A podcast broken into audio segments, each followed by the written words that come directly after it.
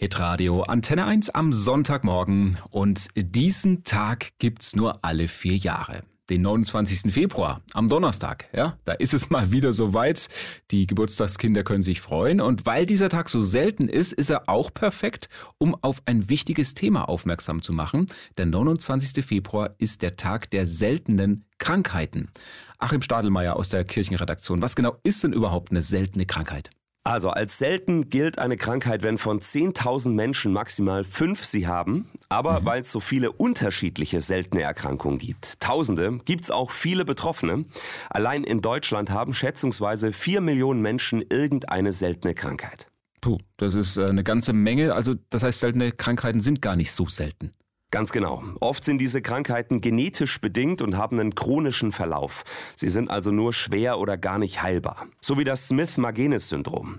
Der neunjährige Julian aus Talheim bei Heilbronn hat diesen seltenen Gendefekt. Er hat zum Beispiel epileptische Anfälle oder reagiert auf ungewohnte Situationen sehr heftig, erzählt seine Mama Adelheid. Dann fängt er an zu schreien und fängt sich an selber zu verletzen. Also er beißt sich in die Hände oder haut sich mit der Faust ins Gesicht. Das sieht manchmal richtig heftig aus. Und immer wieder reagieren die Leute dann mit Unverständnis. Dann kommen schon mal sowas wie so, äh, ja, schlechte Erziehung oder ja, was ist das für ein bockiges Kind oder so, weil auf den ersten Blick sieht man ihm halt seine Behinderung auch nicht an. Adelheid wünscht sich, dass Menschen sensibler werden für das Thema seltene Krankheiten. Dass man halt einfach diesen Fokus halt auf diese seltenen Erkrankungen halt lenkt und einfach die Menschen halt Verständnis und Akzeptanz irgendwie dafür entwickeln. Allen Betroffenen einer seltenen Krankheit empfiehlt sie sich, einen Selbsthilfeverein zu suchen. Das war für sie sehr wertvoll. Da sind halt welche, wo halt genau das Gleiche durchmachen. Da wird man verstanden, die haben die gleichen Problematiken.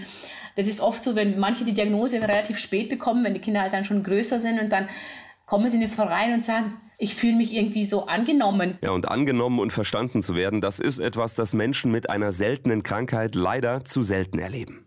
Achim, vielen Dank für die Infos zum Tag der seltenen Krankheiten am kommenden Donnerstag, am 29. Februar, dem seltensten Tag überhaupt.